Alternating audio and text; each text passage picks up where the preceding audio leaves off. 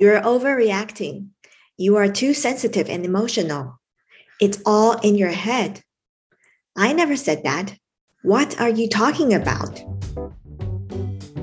Gaslighting is a form of psychological manipulation and abuse that makes people question their own memory, perception, and sanity.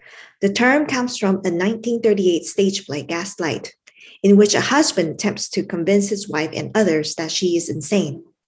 When he dims the gaslights, he insists she's imagining it. What are the signs of gaslighting? You doubt your feelings and reality. You try to convince yourself that the treatments you receive is not that bad or you're too sensitive. You spend a lot of time apologizing. You feel the need to apologize all the time for what you do or who you are. You wonder if you are what they say you are.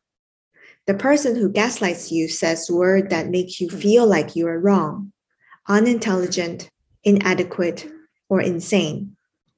Sometimes you even find yourself repeating these statements to yourself.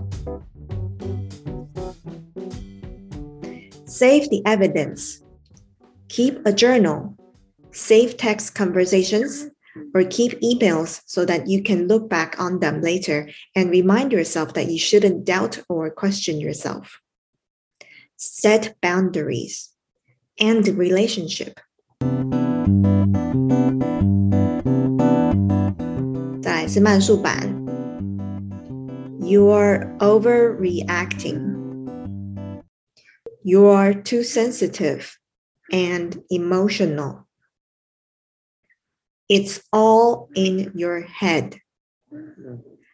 I never said that. What are you talking about? Gaslighting is a form of psychological manipulation and abuse that makes people question their own memory, perception, and sanity. The term comes from a 1938 stage play, Gaslight, in which a husband attempts to convince his wife and others that she is insane. When he dims the gaslights, he insists she's imagining it. What are the signs of gaslighting? You doubt your feelings and reality. You try to convince yourself that the treatment you receive is not that bad or that you are too sensitive. You spend a lot of time apologizing. You feel the need to apologize all the time for what you do or who you are. You wonder if you are what they say you are.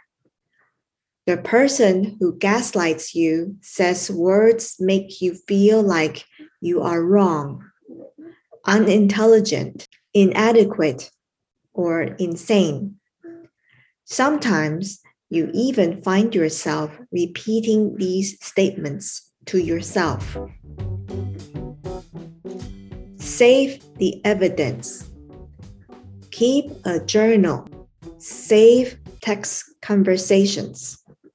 Or keep emails so that you can look back on them later and remind yourself that you shouldn't doubt or question yourself. Set boundaries mm-hmm. and the relationship.